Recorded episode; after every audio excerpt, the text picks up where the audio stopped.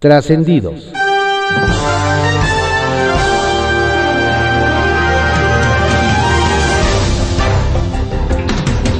Continuamos con la audiosíntesis informativa de Adrián Ojeda Román, correspondiente a hoy, lunes 15 de noviembre de 2021. Demos lectura a algunos trascendidos que se publican en periódicos de circulación nacional. Templo Mayor, por Fray Bartolomé, que se publica en el periódico Reforma. Quien apenas hace un par de semanas regresó a sus oficinas tras un largo periodo de home office es el fiscal general de la República, Alejandro Gertz Manero. Incluso cuentan que sorprendió a todos cuando el viernes 5 de noviembre llegó en helicóptero al edificio de la Glorieta de Insurgentes para una reunión urgente con la titular de la Fiscalía Anticorrupción, María de la Luz Mijangos. Los presentes dicen que la reunión se alargó, provocando que la fiscal perdiera el vuelo para viajar a Guatemala y asistir a la boda del ex titular de la UIF, Santiago Nieto, y la consejera electoral Carla Humphrey.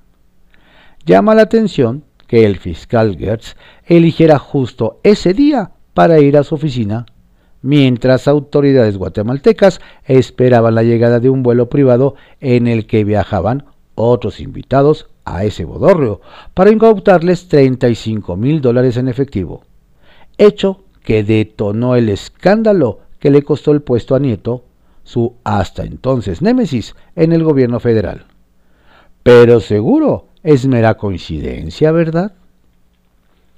Vaya papelón hizo México en la COP26, en donde la 4T terminó de echar por la borda años de buenos resultados e incluso liderazgo regional en temas relacionados con el cambio climático. Mal comenzaron las cosas cuando Andrés Manuel López Obrador desairó las sesiones de alto nivel con sus pares del resto del mundo y ni siquiera su canciller Marcelo Ebrard apareció para representarlo. La secretaria del Medio Ambiente, María Luisa Albores, llegó tarde, cuando los líderes mundiales ya se habían ido, como también llegó tarde la firma mexicana en la Declaración sobre Bosques y Uso de la Tierra mientras se ignoró la Declaración Global de Transición del Carbón, pues nomás no cuadra con las ideas jurásicas de la CFE, Pemex y la Secretaría de Energía. Y mientras la huella de México en la negociación fue prácticamente nula, su huella de carbón se hace cada vez más grande, lo que le pegará a la industria, a la economía y al ambiente en nuestro país durante muchos años interesante pinta para ponerse la gira que inician hoy en Washington un grupo de senadores en la que destacan la priista Claudia Ruiz Maciú, el periodista Miguel Ángel Mancera y el morenista Eduardo Ramírez Aguilar. Entre otras actividades se reunirán con el poderoso presidente del Comité Judicial del Senado de Estados Unidos, el demócrata Dick Durbin, una de las voces más influyentes en temas migratorios y opositor al programa Quédate en México. Tema que ha sido una papa caliente en la relación bilateral. Circuito Interior, que se publica en el periódico Reforma. Pues resulta que no solo el alcalde de Miguel Hidalgo, Mauricio Tabe, estaba fuera de la ciudad viendo temas personales cuando ocurrió la explosión en la colonia Pensil.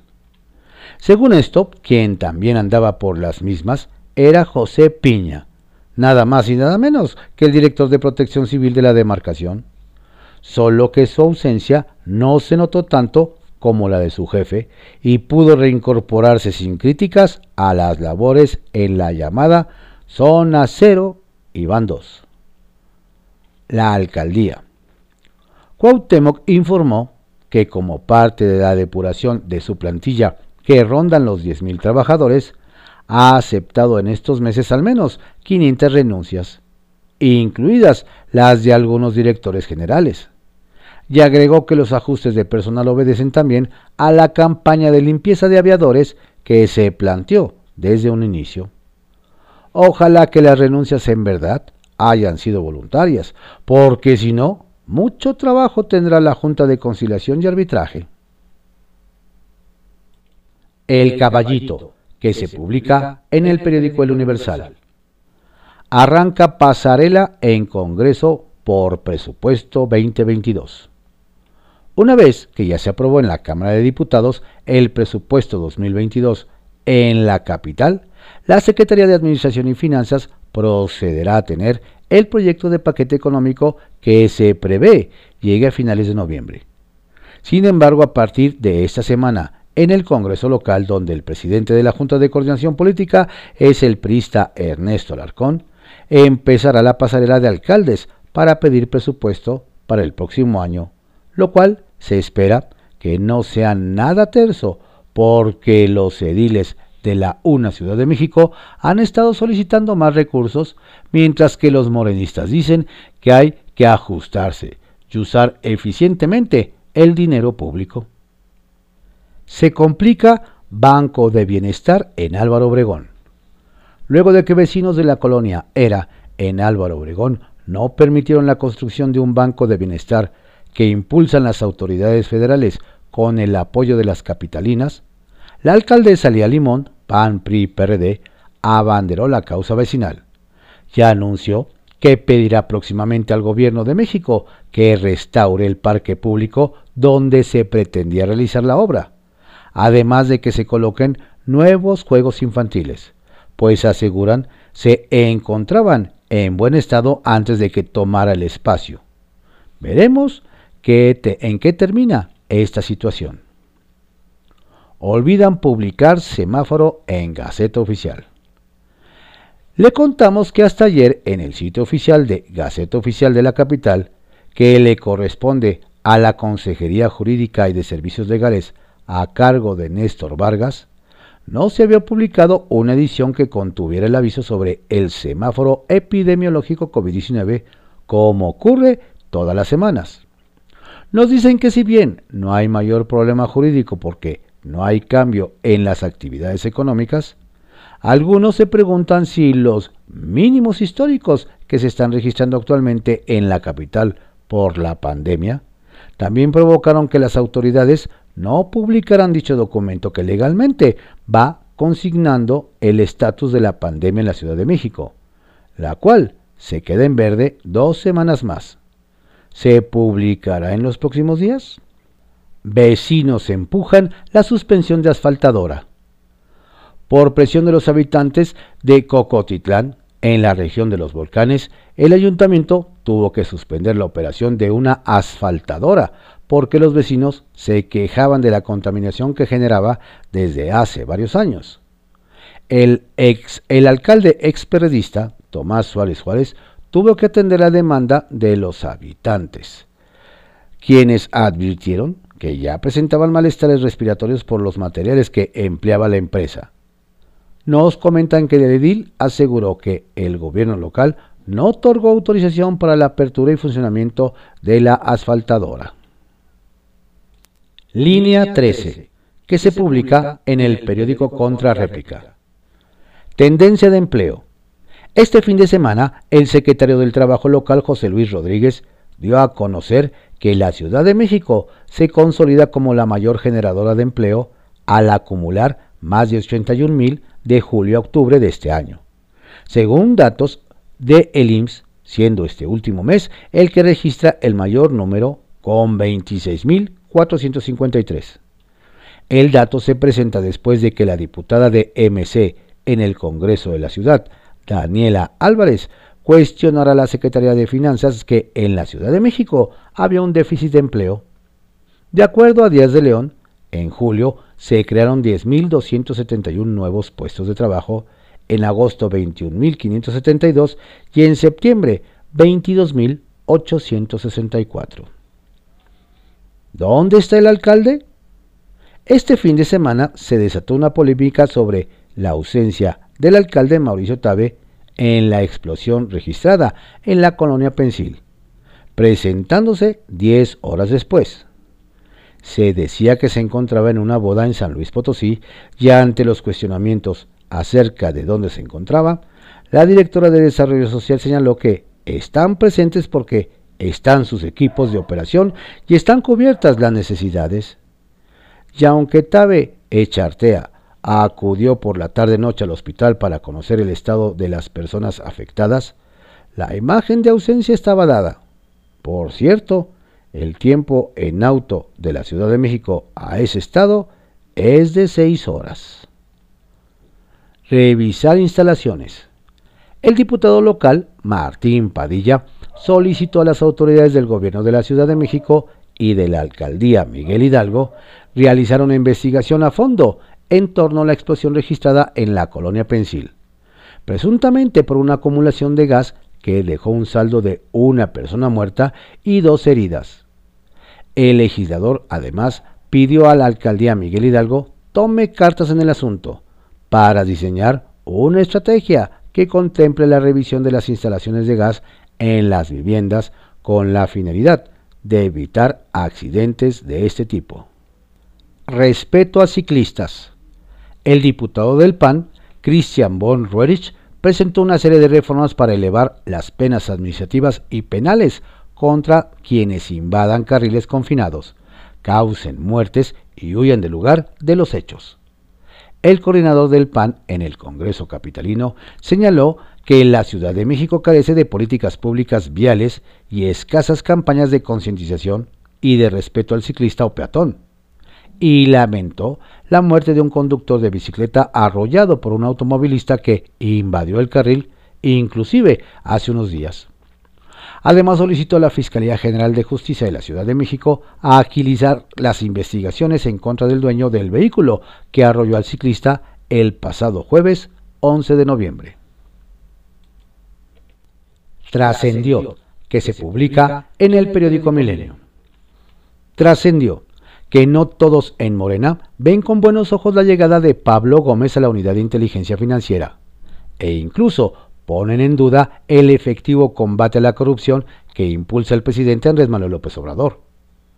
Las voces inconformes recuerdan que en 2006 el experredista decidió cerrar la comisión especial que investigaba a Manuel y Jorge Briviesca, hijos de Marta Sagún, además de que no salía de la oficina de Miguel Ángel Osorio Chong, Luis Videgaray y Aurelio Nuño, donde se delineaban las reformas pristas, aunque lo mismo ocurría con otros líderes del Pacto por México. Trascendió que para que quedara claro, el presidente del PRI, Alejandro Moreno, mandó decir a Palacio Nacional que ellos dan por cerrado el tema de un eventual apoyo a la reforma eléctrica. Luego de las declaraciones del dirigente de Morena, Mario Delgado, de que era tiempo de borrar al tricolor del mapa político nacional. La negativa del prismo adquiere una dimensión mayor si se toma en cuenta que en el debate del presupuesto el partido Guinda no concedió ni un solo de los cambios propuestos por la oposición para reasignar el gasto. Trascendió que esta semana se cierra la etapa de investigación complementaria en el caso agronitrogedados, proceso que sigue a Emilio Lozoya, exdirector de Pemex. Cuentan que su defensa está confiada en lograr el acuerdo reparatorio en estos días, por lo que no solicitará que se aplace el cierre de las indagatorias. La pregunta clave es si los 3.4 millones de dólares que ofrece el exfuncionario serán suficientes o de plano recurran al crédito para ampliar su saldo. Kiosco, que se publica en el periódico El Universal. Fiebre por Morena. Se registran 38 para la gobernatura. En Tamaulipas nos platican, el proceso electoral 2022 ya desató pasiones y fiebres que aquejan a la clase política local luego de que este año Morena conquistó el Congreso local, lo que ocasionó que para estos nuevos comicios se hayan registrado no tres, ni diez, ni veinte morenistas a la candidatura para la gobernatura, sino treinta y ocho. Como si el mundo se fuese a acabar mañana. Nos explican los, los de la Cuarta Transformación cerraron el registro de sus suspirantes con una gran cantidad de participantes, quienes ahora deberán esperar las encuestas para saber quién será él o la elegida. Y aunque por ahora todos los interesados han expresado que de no resultar favorecidos se sumarán al proyecto ganador, habrá que ver si cumplen su palabra o al final dan el brinco a otro partido distinto al del presidente, Andrés Manuel López Obrador. Alcalde hace corto en su tierra. En ese sentido, nos cuentan que el alcalde de Comitán Chiapas, Mario Antonio Guillén, se dio quemón al presumir en redes sociales la inauguración de la red de energía de un deportivo, que duró unas horas, pues a la mañana siguiente dejó de funcionar luego de que técnicos de la CFE acudieran a la unidad para cortar la luz debido a que el municipio es uno de los más endeudados del estado en ese rubro. No obstante, nos añaden, a pesar de la exhibida, nada detuvo al edil Prista de irse a pasear a la Ciudad de México y de paso ir a saludar al senador Ricardo Monreal de Morena, con quien se tomó foto para el Face. Tremendas las prioridades del alcalde. Deudas salpican alcaldesa. Nos cuentan que en La Paz, Baja California Sur, la alcaldesa Milena Quiroga, de Morena, hizo tremendoso al emprender una campaña de recaudación peculiar, preguntando a usuarios de redes sociales si sabrían quién se quedó el dinero del organismo municipal de agua potable. La alcaldesa, nos indican, desató una lluvia de señalamientos a exfuncionarios y generó expectativas sobre probables denuncias por desvíos, pero en conferencia terminó diciendo que el dinero estaba en manos de todos los usuarios morosos sin ventilar grandes deudores. Sin embargo, eso no fue lo peor, sino que se filtró el recibo de adeudo de agua por seis años de su propio padre, ante lo cual doña Milena no tuvo de otra que reconocerlo y convocar a todos sus parientes y funcionarios a pasar a pagar. Brote de COVID enciende alertas. Nos comentan que un brote de COVID-19 en las oficinas del registro civil de Hermosillo, Sonora, ha provocado demoras en los trámites que se realizan en la institución, por lo que Mariana Martínez, titular de la dependencia, pidió a los ciudadanos paciencia, ya que al menos 10 trabajadores resultaron positivos a coronavirus, situación que disminuyó la cantidad de personal en las oficinas y obligó a intensificar los protocolos sanitarios como solicitar que se hagan citas telefónicas para evitar aglomeraciones. Lo grave al final del día, apuntan expertos, es que a pesar de que se confirman más de 200 casos diarios, Sonora se encuentra en semáforo verde. Desde las cloacas, por El Duende, que se publica en el periódico La Razón. Un cóctel explosivo. La semana pasada se registró una de esas uniones perversas que solo se pueden dar en la política. La de los morenos con los verdes y los turquesas, así como sus incondicionales del PT. Será con esta plataforma que se definan las gobernaturas del próximo año. Una de ellas, quizá de las más relevantes para Palacio Nacional, será en el sur del país, la de Oaxaca, estado que el ciudadano lleva cerquita del corazón y que no permitirá que se quede con quien recientemente ha dicho que más que un subordinado es un socio del López Obradorismo. Susana Harp y Salomón Jara serán quienes se disputen la candidatura de Morena para la elección que estará en juego el próximo año. Pero mientras uno tiene la estructura y el voto duro, la otra es más cercana al presidente. Jara está repitiendo en las aspiraciones. Ya contendió y perdió ante el actual gobernador Alejandro Murat. En Oaxaca es conocido como un nombre de tierra que se ha empolvado, pero también es muy cercano al líder de la bancada de Morena en el Senado, Ricardo Monreal, quien en las últimas semanas ha pintado su raya vinculado también, me cuentan mis fuentes, en las cloacas de aquella entidad, a Lisbeth Victoria Huerta, expresidente municipal de Nochixtlayán y detenida por su probable participación en la desaparición forzada de la activista Claudia Uruchurtu Cruz. Toma tomate. Por el otro lado está Susana, recién estrenada política y quien no cuenta con estructura, pero sí con las simpatías del inquilino de Palacio Nacional. Ella es la apuesta oficial para la renovación del gobierno del Estado. Un tercero en discordia es el integrante del gabinete ampliado, Luis Antonio Ramírez, director del ISTE, quien ya de entrada dijo que está dispuesto a continuar de lleno con la transformación.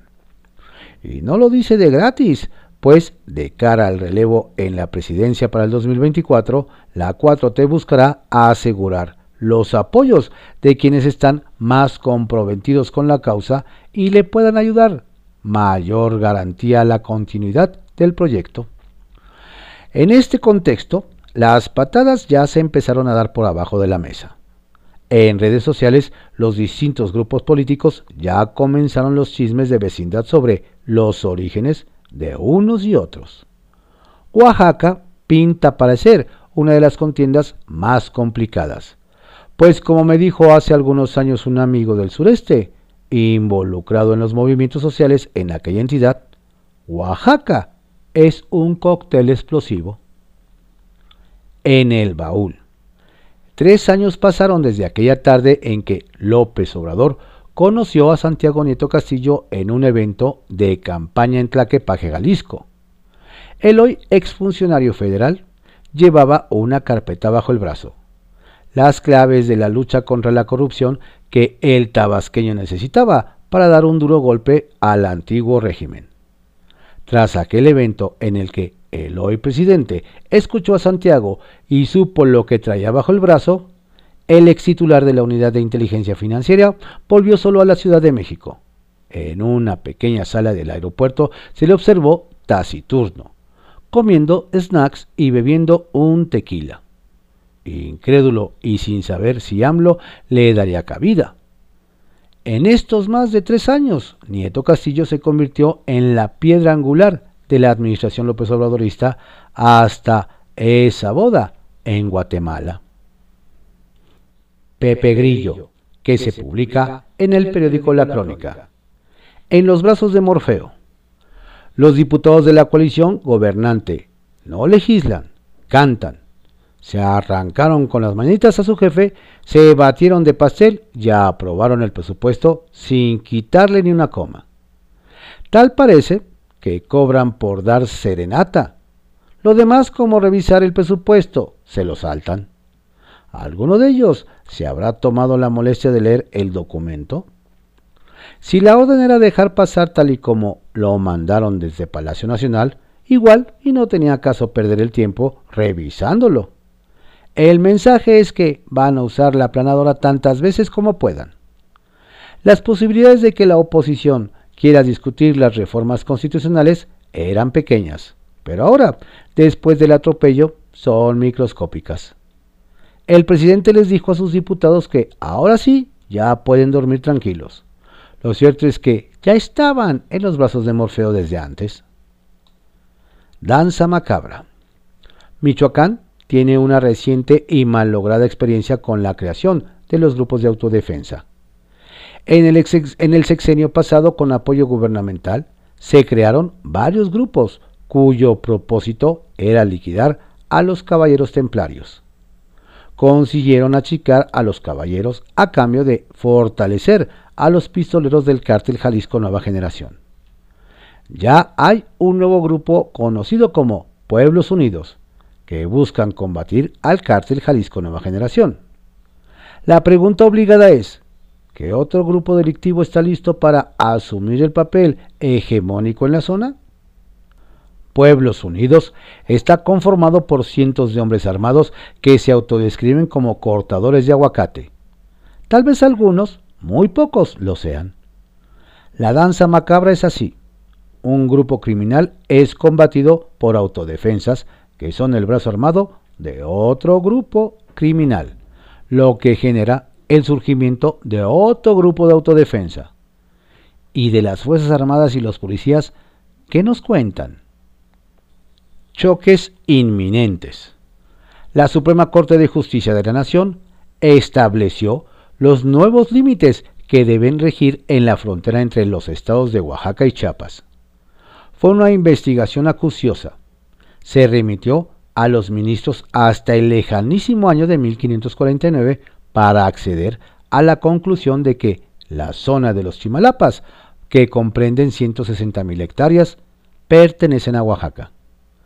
Lo que no se contempló en el histórico fallo es que esa zona está habitada por varias comunidades chapanecas, cuyos habitantes amagaron con defender su pertenencia a Chiapas, incluso, ojo, con las armas. De hecho, ya lo adivinó usted. Crearon un grupo denominado Pueblos Autónomos en Defensa de sus Tierras y posaron para la foto con el, con el rostro cubierto portando fusiles.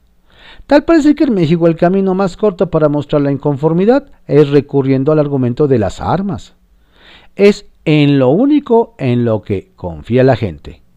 Los choques entre comunidades en la frontera entre Oaxaca y Chiapas son inminentes. Mara lista. Morena está cada vez más cerca de ganar la gobernatura de Quintana Roo. Los sondeos los adelantan y los partidos ya arrancaron el operativo para elegir candidato. Tal parece que será candidata pues la alcaldesa de Benito Juárez, que incluye el emporio turístico de Cancún, Mara Lezama, que acaba de arrancar su segundo periodo, concluyó con éxito la tramitología para lograr su registro. No va sola, la acompañan media docena de aspirantes, pero ninguno de ellos puede presumir haber ganado dos veces seguidas la elección en Cancún. De hecho, lo que se dice por allá es que otros aspirantes fuertes como Maribel Villegas o José Luis Pech ya están coqueteando con otros partidos. Sacapuntas, que se publica en el periódico El Heraldo de México. Por la defensa de la 4T, nos hacen saber que el dirigente de Morena, Mario Delgado, continúa trabajando en la formación de los comités de defensa de la 4T, a fin de que la ciudadanía ratifique a Andrés Manuel López Obrador en la consulta por la revocación de mandato en abril de 2022. Aunque también lo hará ahora para defender la propuesta de reforma eléctrica del presidente. Rumores.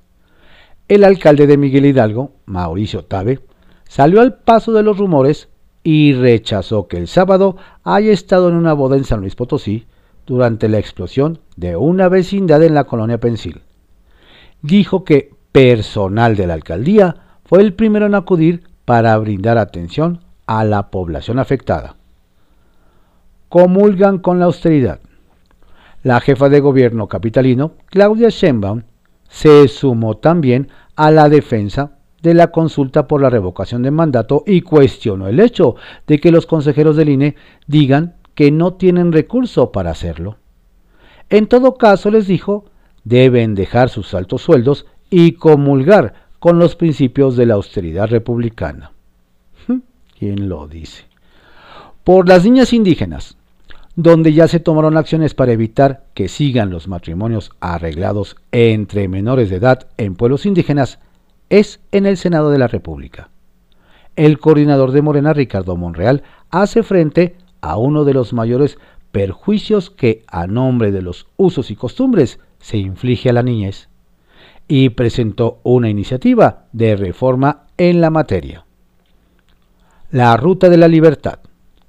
Este lunes, familiares y amigos de Rosario Robles anunciarán el inicio de la resistencia civil pacífica y la Ruta de la Libertad en el caso de la exfuncionaria. El anuncio lo harán en una conferencia en la casa de la exsecretaria de Desarrollo Social en Los Reyes Coyoacán. Estos fueron algunos trascendidos que se publican en periódicos de circulación nacional en la audiosíntesis informativa de Adriano Ojeda Román, correspondiente a hoy, lunes 15 de noviembre de 2021. Tenga usted un excelente día y una estupenda semana. Por favor no baje la guardia, la pandemia sigue. Saludos cordiales de su servidor, Adrián Ojeda Castilla.